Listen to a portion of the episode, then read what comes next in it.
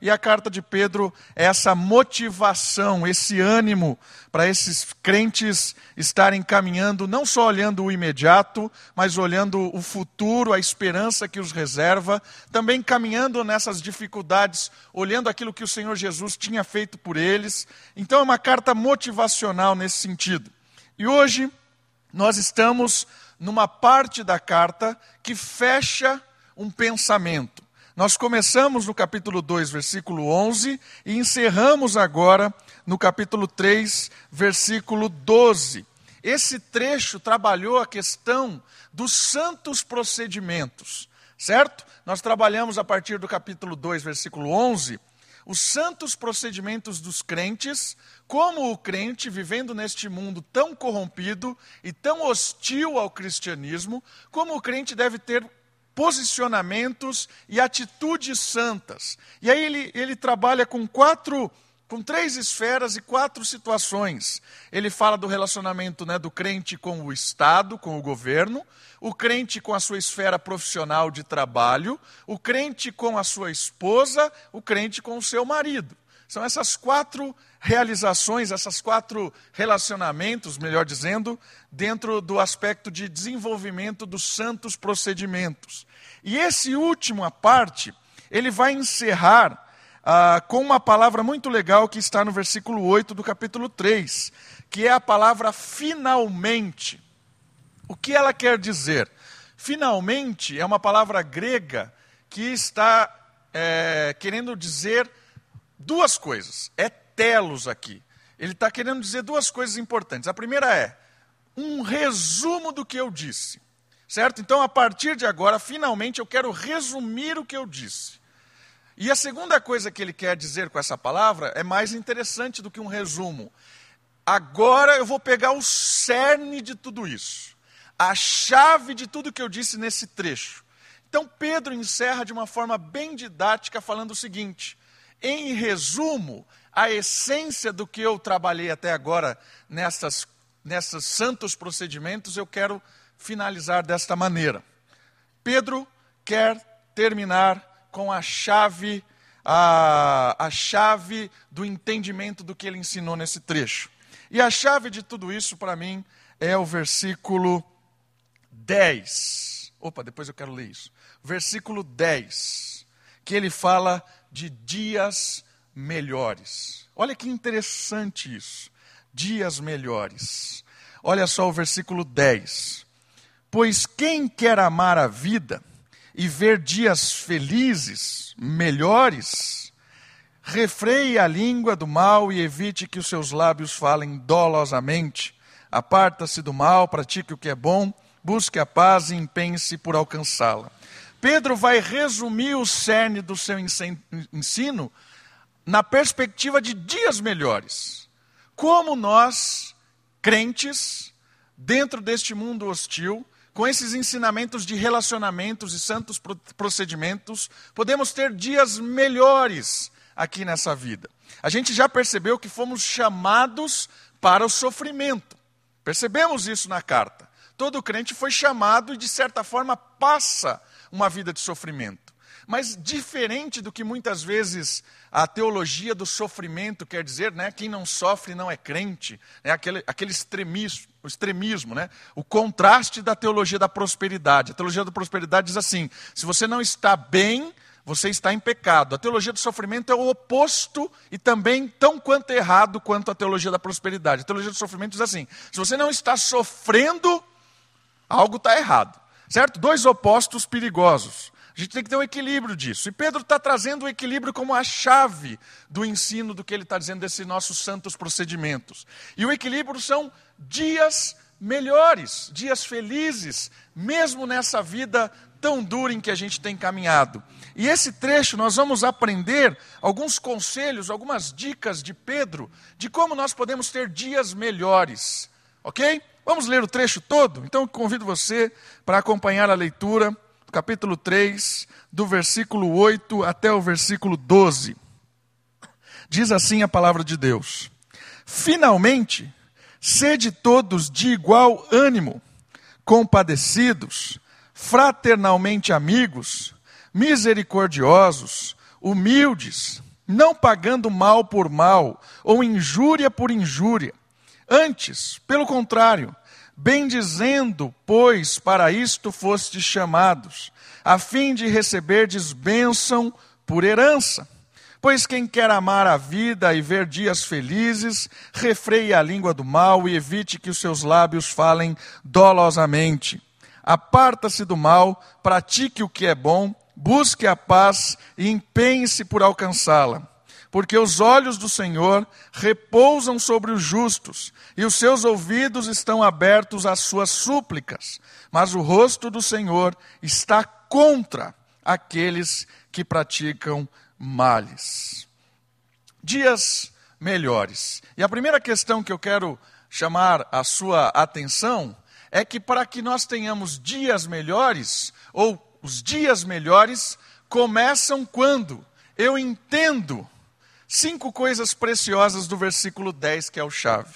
A primeira coisa preciosa do versículo 10, eu queria que você entendesse que dias melhores começam quando nós compreendemos que a vida é um dom de Deus e por isso ela deve ser amada. Olha só o que o versículo 10 diz: Pois quem quer amar a vida. Irmãos, tanta gente hoje despreza o dom da vida, o presente da vida, e com certeza, às vezes, nós perdemos o ânimo de viver por causa de uma situação, de uma circunstância, de uma perda. A, a, vida ela é cheia de altos e baixos, ela é cheia de tragédias. A nossa vida não é fácil. A nossa vida ela é constantemente surpreendente. Se você quer entender um pouquinho mais das surpresas da vida, leia o livro de Eclesiastes. O livro de Eclesiastes, o, o, o, o escritor Salomão, muito sábio, ele escreve a vida como ela é.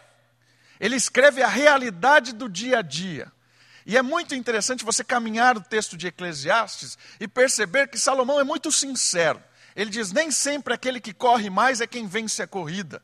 Nem sempre aquele que tem maior dinheiro vai ser bem-aventurado. Nem sempre aquele que está sendo fiel vai passar bem. Entende? A vida é surpresa, dia após dia nós estamos caminhando com o Senhor, e o fato de estarmos caminhando com o Senhor não quer dizer que não teremos problemas, mas, mesmo assim, precisamos entender que é muito importante amar a vida, porque é um presente de Deus. Deus nos deu o privilégio de viver primeiro aspecto de você desfrutar de uma vida feliz, de dias melhores, é o entendimento que a vida é um presente de Deus para que nós desfrutemos dela, mesmo em tempo de crise. Mesmo em tempo de perseguição, olhando aqui esses discípulos, os primeiros leitores da carta, com certeza a vida deles era dura. E Pedro está dizendo: olhe para a vida num aspecto positivo. Olhe pelo privilégio que Deus está te dando de passar por aqui. Alguma coisa Deus quer de você nessa história. Percebe? Eu queria que você se motivasse a viver. O crente deve estar motivado a viver, animado, mesmo no meio do caos. Mesmo no meio do caos. É melhor viver é melhor demonstrar o amor pela vida que Deus nos chamou para viver. Tenha isso no seu coração sempre. Às vezes, se você estiver desanimado, ore ao Senhor. Ore ao Senhor pedindo: Senhor, me dá ânimo, me dá alegria de viver, me dá o amor necessário de amar a minha vida, de desfrutar dessa vida, mesmo em meio ao sofrimento. O sofrimento é algo que não nos deve perder o ânimo da vida, porque é um dom de Deus e por isso nós devemos amar. Precisamos entender isso. Dias melhores começam quando nós entendemos que a vida é um presente de Deus. Segundo lugar, o versículo nos desafia a pensar a respeito do sofrimento. Ele diz que o sofrimento faz parte, mas não é definitivo. Percebe? Viver ou ver ou experimentar dias melhores e felizes. É aquilo que eu comecei a falar. Às vezes a gente tem a ideia de que ah, o, o oposto né, a, da teologia da prosperidade, que é a teologia do sofrimento. Irmãos, o crente pode experimentar dias bons aqui, dias felizes. Nós podemos desfrutar de dias é, de satisfação. É muito legal você perceber quando a comunidade se reúne para um tempo de confraternização, de alegria, de bate-papo. Não só em tempo de, de, de, de, espiritualizarmos as coisas, às vezes a gente acha que tem que espiritualizar tudo, mas esse, esse tempo de confraternização, de alegria, é espiritual. Nosso Deus quer que nós, como crentes, experimentemos dias felizes como comunidade. E aqui o chamado que Pedro está dizendo é o seguinte: a comunidade, quando se junta, ela é hostilizada no mundo, mas quando se junta, pode experimentar da alegria de estar junta. Podemos e devemos querer viver dias melhores experimentar o bom da comunidade. É para isso que existe a comunidade, queridos. É para que a gente se anime, para que a gente chore junto, mas que a gente se alegre junto também. É privilégio você ter irmãos reunidos e podendo se satisfazer da alegria de pertencer à família de Deus. Esse é o motivo da nossa alegria, pertencemos à família de Deus. Um outro ponto interessante: dias melhores começam quando a língua para de ser maldição, quando a língua é bênção. Olha que interessante isso. É, o versículo diz isso. Refreie a língua do mal. Evite que os seus lábios falem de forma acusadora. Irmãos, muitas vezes a nossa língua destrói a nossa felicidade. A nossa língua destrói o relacionamento da comunidade. A nossa língua destrói o ambiente saudável que deve ser no meio do povo de Deus. Por isso que aqui Pedro, e depois se você olhar o livro de Tiago, capítulo 3 inteiro fala sobre a língua, o aspecto poderoso que a língua tem, as nossas palavras. E aqui Pedro está dizendo o seguinte: você quer experimentar dias melhores? Controle a sua língua. E aqui eu, eu entendo vários aspectos muito práticos disso. Porque nós temos a tendência a ser murmurador. Principalmente, em primeiro lugar, contra Deus, reclamar das coisas o tempo todo para Deus. E é interessante observar no Novo Testamento que os apóstolos e os escritores do Novo Testamento nos desafiam a ter um olhar, uma perspectiva de satisfação da vida, de sermos mais gratos do que pessoas que pedem o tempo todo, de estarmos satisfeitos com aquilo que Deus nos dá.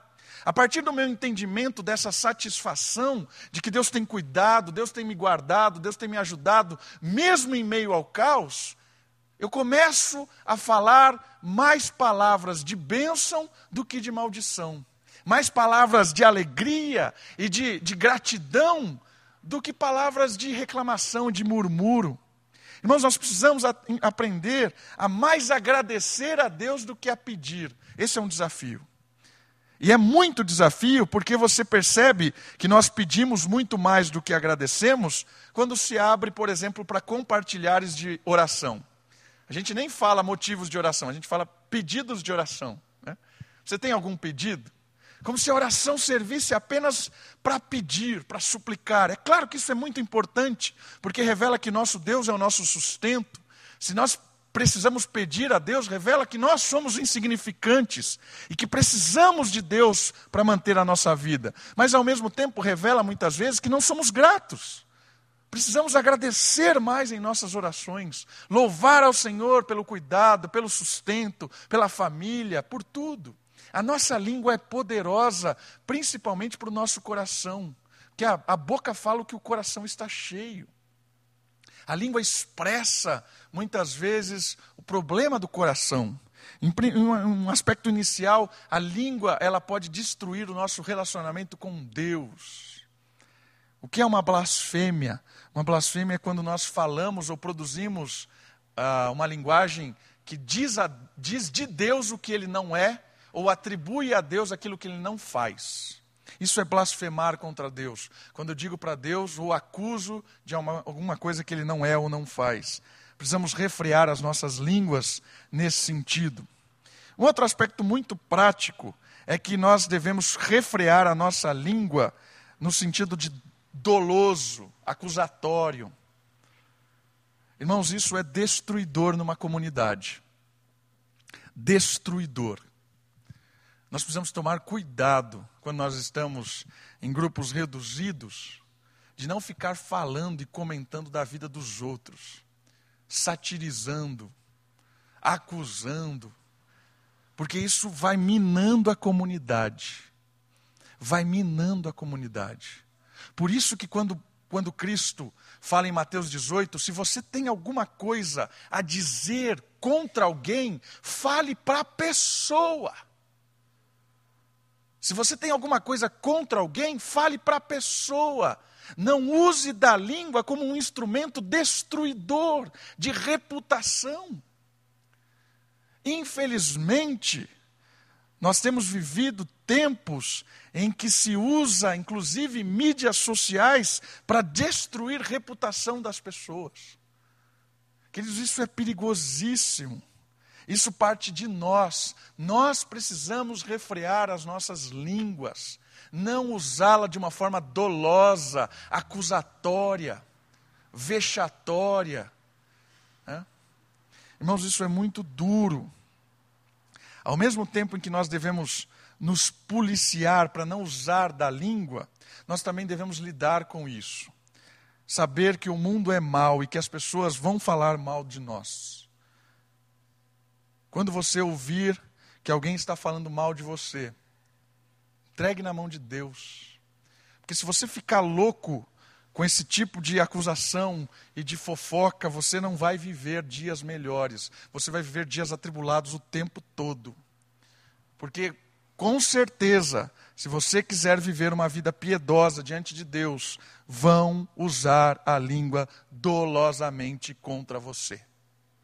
Infelizmente, às vezes, dentro da comunidade cristã, dentro da igreja, vão surgir pessoas que não são de Deus. Né? O próprio Cristo nos avalia isso. Cuidado com o joio. Muito daqueles que estão conosco não são dos, dos nossos. Estes vão usar da sua língua para tentar nos destruir. Saiba disso, saiba Saiba ouvir isso e entregar nas mãos de Deus. Não responda o mal com o mal. Entregue na mão de Deus. Deixa falar. Deixa falar. Não pague o mal com o mal. Com certeza, as pessoas que não refreiam a sua língua não experimentam de dias felizes. Ao contrário, têm dias amargurados, vivem o tempo todo sofrendo por isso, vivem tomando veneno achando que vai matar o outro quando ela mesma bebe do seu veneno. Dias felizes começam quando nós refreamos as nossas línguas. Que mais? Dias felizes ou melhores começam quando o bem, eu entendo que o bem sempre é a melhor opção. Olha o versículo 11. Aparta-se do mal, pratique o que é bom. Irmãos, isso aqui é muito prático. Praticar o que é bom. E o que é bom? Né? O que é que define o que é bom? O que é bom é aquilo que a palavra de Deus diz que é bom. Às vezes não é o nosso entendimento do que é correto, né? Ah, por que você está falando isso? Ah, eu estou fazendo isso, agindo assim, porque eu acho que isso vai ser bom. Irmãos, não é o meu critério do que é bom, mas é o que a palavra diz que é bom. A resposta de uma vida boa é agir de uma forma benigna e bondosa para com as pessoas. A palavra de Deus trata, principalmente nos Salmos, daqueles que ficam arquitetando o mal dos outros, querendo produzir, derrubar, o tempo todo vivem isso, não vivem na verdade. Vivem em função da maldade, do pensamento maligno, da língua. Percebe? Essas pessoas ficam loucas. Irmãos, não entrem nessa, nesse tipo de pilha, não entrem nessa história. Saiam disso. Uma experiência de uma vida feliz é uma vida que responde o mal com o bem, que deseja o bem das pessoas, que se alegra com a felicidade do outro. Isso produz dias melhores. E o último ponto está ligado com a paz. Olha o versículo. Busque a paz, empenhe-se por alcançá-la. Que paz é essa? Que paz é essa? A palavra de Deus no Antigo Testamento tem uma palavra em hebraico que é shalom e que tem um, um contexto muito maior de paz. O contexto shalom é um contexto de harmonia, de equilíbrio, é a harmonia do ser humano. Essa é a ideia da paz. Como é que começa esse conceito de harmonia?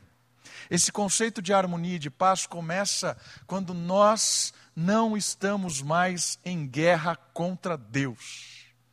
Porque o nosso pecado faz guerra contra Deus. A nossa atitude incorreta faz guerra contra Deus. Mas Deus resolveu o nosso problema. Toda a ira que ele tinha contra nós, que somos pecadores, rebeldes, toda a ira que nós tínhamos, que ele tinha contra nós, ele jogou sobre Cristo. Por isso que Romanos diz que todo aquele que encontra justiça tem paz com Deus de inimigos de Deus, hoje nós podemos ser amigos de Deus. De guerra, hoje temos paz.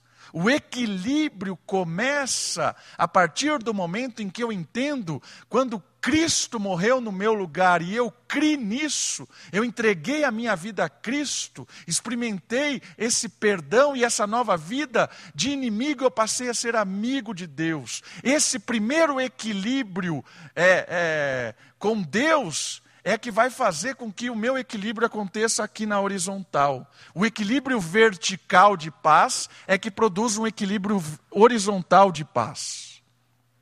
Entende isso? A paz começa eu com Deus. Recebi perdão, experimentei a graça, tenho o Espírito que habita em mim, o Consolador. Estou vivendo uma vida de transformação. Agora, a partir deste encontro com Cristo, eu consigo expressar o meu amor de Cristo aos outros. Eu só amo porque Ele me amou primeiro. Eu só acolho porque Ele me acolheu primeiro. Eu só reajo com bem porque ele agiu com bem para comigo. Isso é muito interessante, irmãos.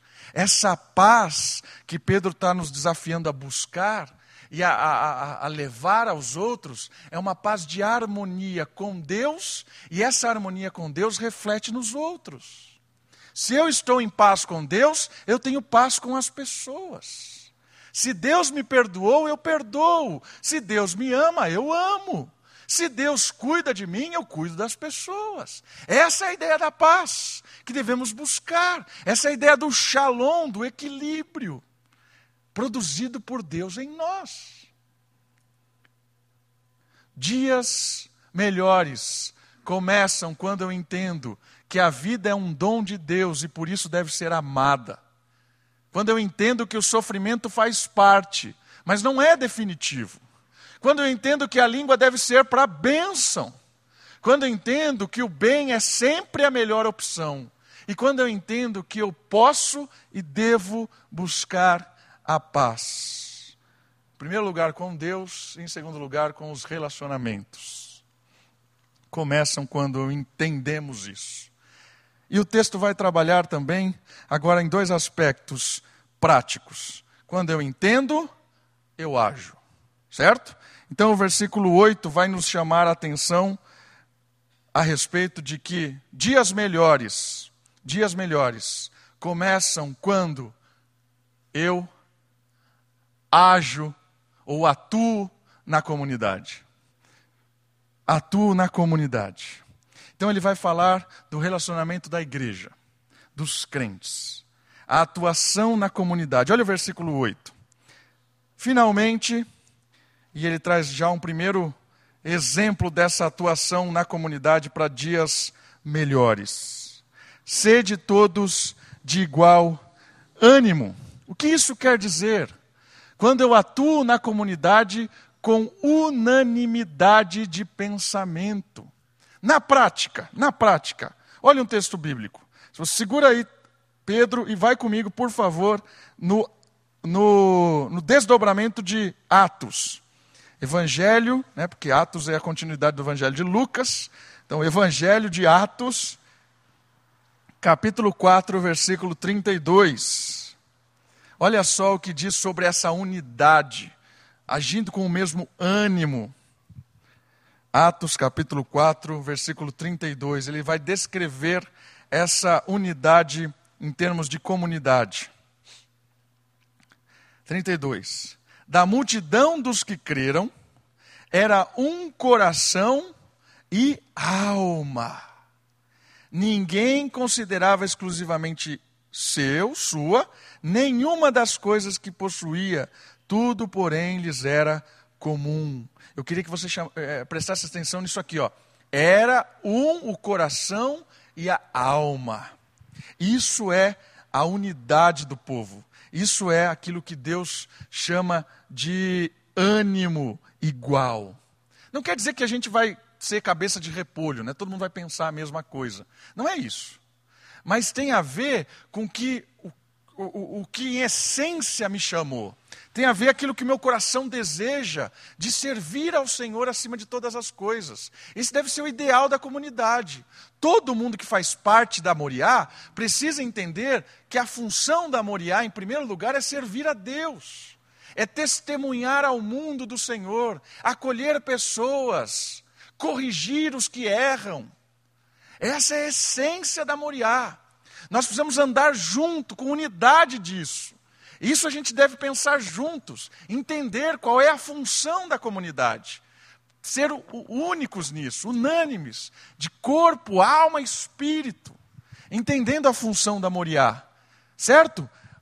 Não quer dizer que a gente vai pensar teologicamente todas as coisas iguais. Não é isso. É possível pensar coisas diferentes e conviver juntos? É possível. É possível discordar dentro da comunidade? É possível. Mas é tão interessante isso que o meu discordar de alguém sobre um posicionamento teológico não me faz inimigo dele. Discordar de alguém de alguma visão a respeito de uma interpretação bíblica não me torna um adversário. Ao contrário, me faz alguém que aprende a respeitar a dialogar, a aprender. E quem sabe nessa conversa eu perceber que eu estou errado, que eu preciso corrigir aquilo, ajeitar o meu óculos, estou enxergando de uma maneira meio deturpada. Essa é a ideia da comunidade. Quando a gente tem o mesmo espírito, a unidade, o mesmo propósito, quando a gente enxerga que a, a essência da nossa missão é a mesma, a gente consegue conviver juntos, mesmo com histórias e com, com contextos de vidas diferentes. Irmãos, nós todos aqui somos diferentes, todos. Cada um tem a sua história, cada um tem o seu problema, cada um tem as suas escolhas, cada um tem aquilo que te trouxe aqui. Você está aqui com toda uma bagagem completamente diferente da minha bagagem. Cada um aqui traz a sua carreira. Se a gente olhar para todo mundo de uma forma igual, a gente vai, nunca vai entender o que é a unidade. A unidade é saber conviver com amor, com carinho e com respeito, porque nós temos o mesmo propósito. Mesmo com a nossa bagagem diferente, aquilo que nos une é o mesmo Deus, é o mesmo chamado, é a mesma missão. É isso que deve ser mais importante para a comunidade da Moriá. Servir a Deus, amar as pessoas, acolher as pessoas, transformar vidas. Transformação de vida exige também correção de vida. Essa é a ideia da Moriá.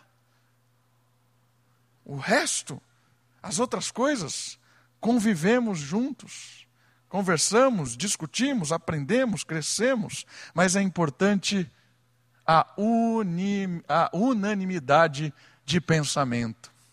Dias melhores começam quando eu atuo na comunidade pensando de uma forma igual a respeito da missão. Que mais? Eu atuo na comunidade realmente compadecido, que é a palavra que aparece em seguida.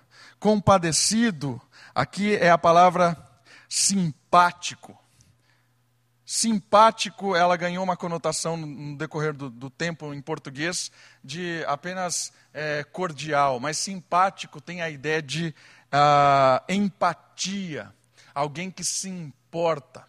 O que vai nos ajudar a pensar é o texto de Romanos, capítulo 12. Deixa aí o seu dedinho, por gentileza, vai em Romanos, capítulo 12, versículo 15.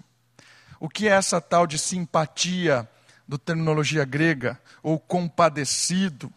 Que é essa empatia na prática? Capítulo 12, versículo 15 de Romanos. Olha só na prática como isso funciona. Alegrai-vos com os que se alegram, e chorai com os que choram. Isso é empatia.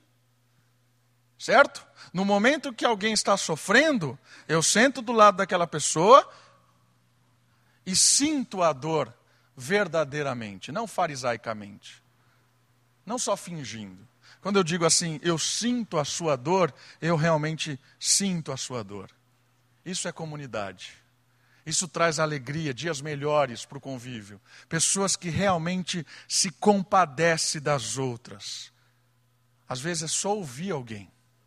Às vezes a pessoa precisa ser ouvida e vai lá, vai descarregar um monte de coisa e você, com simpatia, com empatia, ouve, chora junto, ora. Às vezes não tem nem o que falar, não tem o que fazer, mas ora com essa pessoa.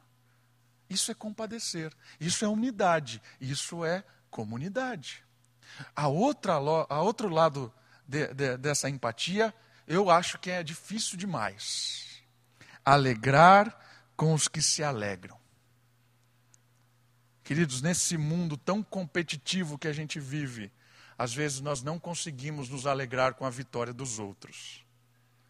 Às vezes a gente fica com aquele, com aquele toque de inveja. Isso é maligno pessoa conquistou algo, está extremamente feliz e eu né, queria que ela estivesse chorando para chorar junto, porque a dor, percebe? Catástrofe. Irmãos, isso aqui é difícil. A empatia de se alegrar verdadeiramente com a conquista dos outros. Eu estou feliz porque fulano de tal passou na faculdade. Eu estou feliz porque conseguiu um emprego novo, está ganhando mais. Eu estou feliz porque conseguiu comprar, conquistar, sei lá, curou alguma coisa. Estou feliz junto com a pessoa. Neste mundo competitivo, a nossa felicidade não pode ser igual a deste mundo, porque muitas vezes a felicidade deles é o tropeço do outro. Porque agora eu ocupei um, um melhor cargo, uma melhor situação, porque o outro se deu mal. Mas essa não é a realidade desse compadecidos. Não é a realidade do dos dias melhores da comunidade. Os dias melhores passam por pessoas que se alegram verdadeiramente e choram verdadeiramente com os irmãos.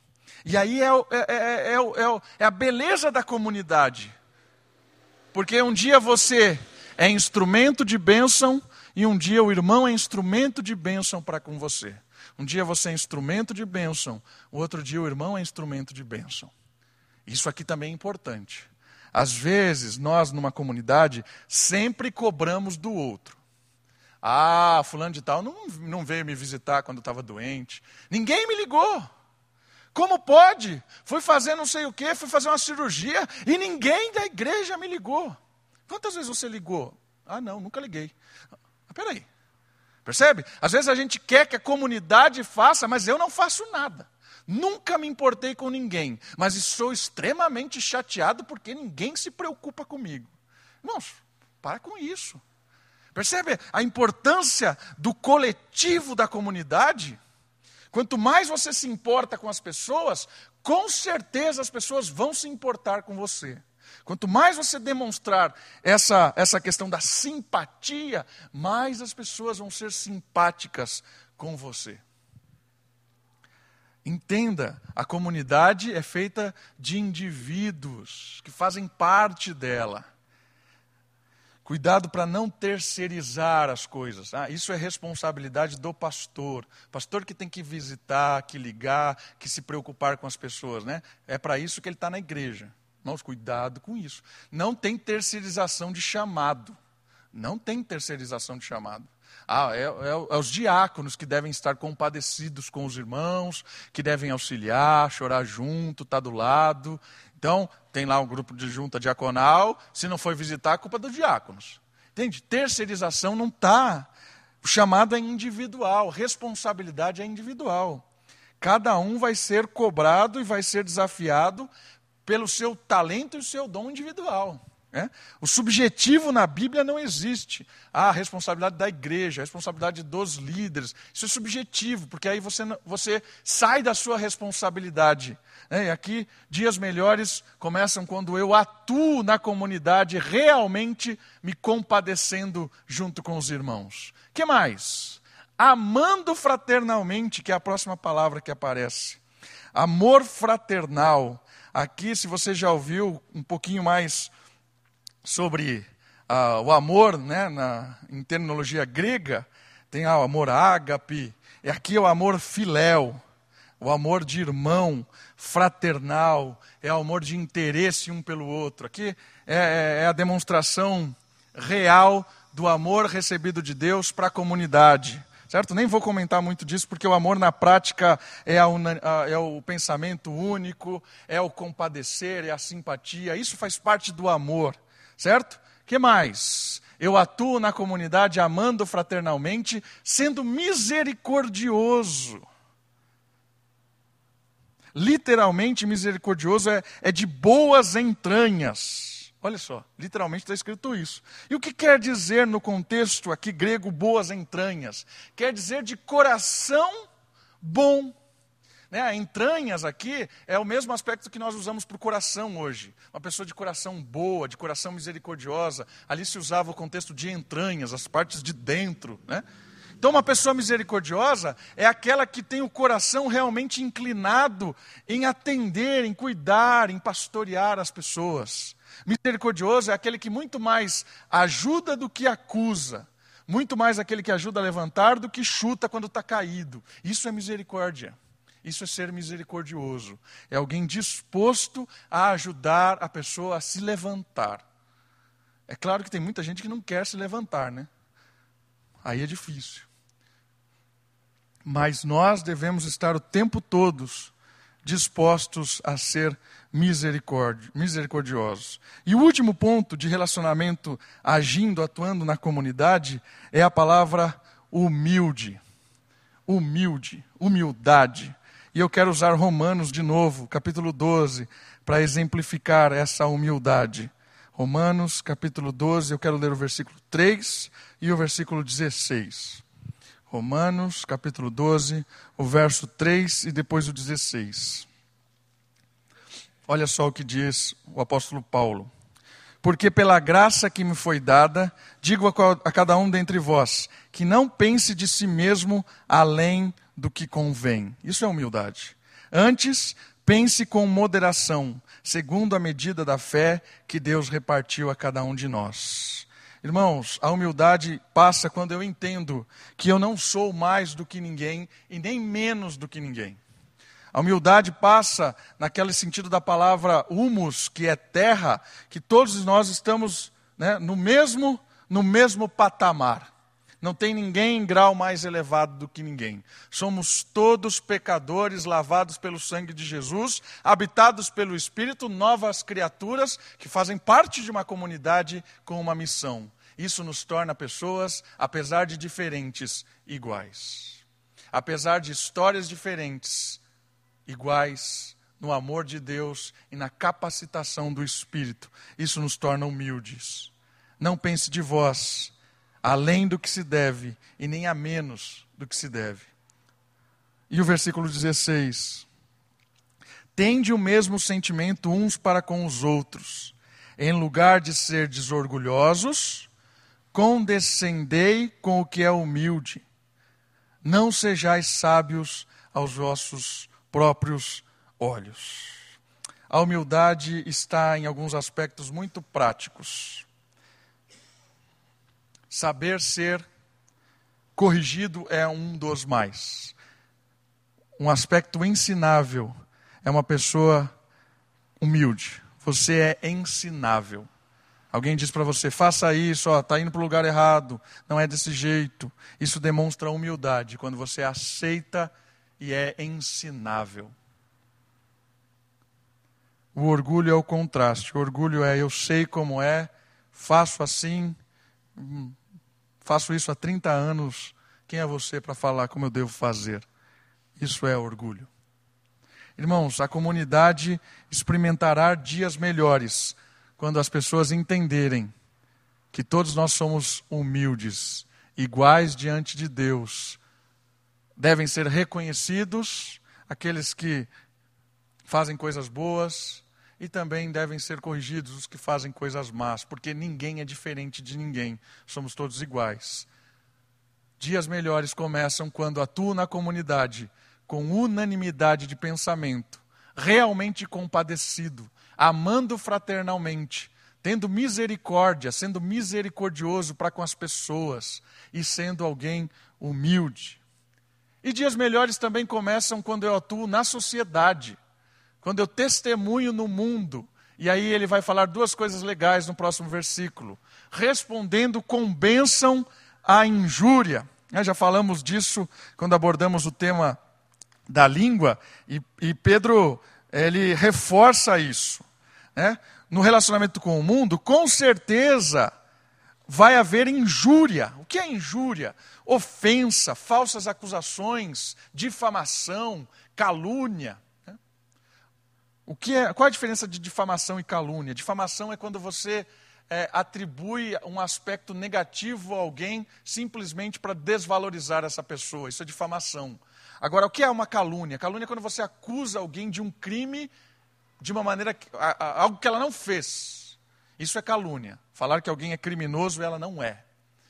Irmãos, nós temos que entender que o mundo muitas vezes vão nos ou vai nos injuriar. E aí o texto bíblico nos diz: né? não pague o mal por mal, nem a injúria por injúria. Antes, ao contrário, bem dizendo, pois para isto fostes chamados. Né? Bendiga aqueles que maldiz de nós. Para quê? A fim de receberdes bênção por herança. Bênção por herança. E o outro aspecto é o convicto. Nós devemos estar convictos do chamado. Vocês sabem, eu sei que nós somos chamados para isso. Quando você e eu estivermos no mundo e formos injuriados, tenha convicção de quem é o nosso Senhor. Tenha convicção do nosso chamado. Esteja atento e saiba quem você é, para onde você está indo. Porque aí você vai aprender a se relacionar de uma maneira positiva com toda essa hostilidade, muitas vezes. E por fim, versículo 12. Versículo 12. Que é uma citação clara, assim como o versículo 11 também, do Salmo 34 porque os olhos do Senhor repousam sobre os justos. Os olhos do Senhor repousam sobre os justos. É por que agir assim? Porque os olhos do Senhor repousam sobre os justos. E os seus ouvidos estão atentos às suas súplicas. Irmãos, que maravilha isso! Dias melhores começam quando eu confio no Criador que guarda todos os seus filhos. A ideia dos olhos do Senhor é a ideia de um Deus que conhece, cuida, protege. Aí o contraste com os ídolos, por exemplo, o Salmo 130, 135, 16, 17 diz assim: Os ídolos têm boca, mas não falam, têm olhos, mas não veem, têm ouvidos, mas não ouvem. O nosso Deus repousa os olhos sobre os justos. Saiba disso, querido. O Senhor está acompanhando, guardando, protegendo, porque Ele sabe do que nós estamos passando e conhece o nosso coração. Isso é excelente, maravilhoso. Confie em Deus. Desfrute da maravilha de um Deus vivo pessoal que está olhando para os filhos com um amor inexplicável e sem igual. E a demonstração real deste amor é o próprio Cristo. Quando ele olha para o jovem, daquele texto que nós lemos hoje, ele olha para o jovem e o texto diz que Cristo o amou profundamente. O interesse de Deus para com seus filhos. Irmãos, descanse nisso. Por, por que vivenciar tudo isso? Porque os olhos do Senhor estão sobre os justos. E aí o outro, a, a segunda parte do versículo é, é, é, é, especial demais, porque ele ouve a súplica dos justos. Irmãos, os ídolos nos enganam, porque nós confiamos em coisas que têm ouvidos, mas não nos ouve. Mas o nosso Deus ouve as nossas súplicas. Por isso que Mateus diz: vai para o quarto, fecha a porta, em secreto, ore ao Pai, que em secreto te responderá. Queridos, o nosso Deus é um Deus vivo, é um Deus presente, verdadeiro, invisível, porém real. Nós não vemos Deus, por causa da fase em que estamos vivendo na história mas o nosso Deus está com os olhos e os ouvidos atentos aos filhos. Irmãos, isso é maravilhoso. Esse Deus é o Deus criador de todas as coisas. Por que Ele vai dar atenção para nós? Não merecemos nada disso, mas Ele nos dá atenção porque Ele é um Deus amoroso e isso é algo fantástico. Deus está atento às nossas orações. Por isso, quando você achar que a sua oração não está sendo ouvida, se você está buscando viver uma vida que agrada a Deus, com certeza as suas orações estão sendo ouvidas. E com certeza Deus vai derramar bênção na sua vida. Às vezes a bênção não é a que a gente acha que vai ser. Mas com certeza, no panorama, quando a gente conseguir enxergar a história muito maior do que a gente enxerga hoje, a gente vai perceber que quando oramos naquele momento difícil, o Senhor nos respondeu com aquilo que nós precisávamos receber e não com aquilo que a gente achávamos que estávamos necessitados. Deus ouve a nossa oração e responde de uma maneira preciosa, de uma maneira íntima e de uma maneira que você e eu precisamos naquele momento. Se nós estamos passando por vales, por dificuldades, por desafios, é o nosso chamado. Fomos chamados para isso. Mas se queremos experimentar dias melhores, busquemos agir de forma a agradar a Deus, entregar as dificuldades na mão de Deus, saber que Ele está de olho em nós e que Ele está de ouvidos atentos ao nosso suplicar. E o texto termina de uma maneira muito dura. Mas o rosto do Senhor, o rosto, a face do Senhor, está contra aqueles que praticam mal. O Antigo Testamento, ver a face de Deus é igual a morrer. Por isso que o texto diz que ninguém jamais viu a Deus, porque ver a face de Deus é morrer. Porque é o contraste do santo, santo, santo com o pecador. Então, o, o, o povo do Antigo Testamento não queria ver a face de Deus, porque ver a face de Deus era morte. Tanto é que Isaías, quando contempla a manifestação de Deus, ele acha que vai morrer. Vou morrer, porque sou homem de lábios impuros.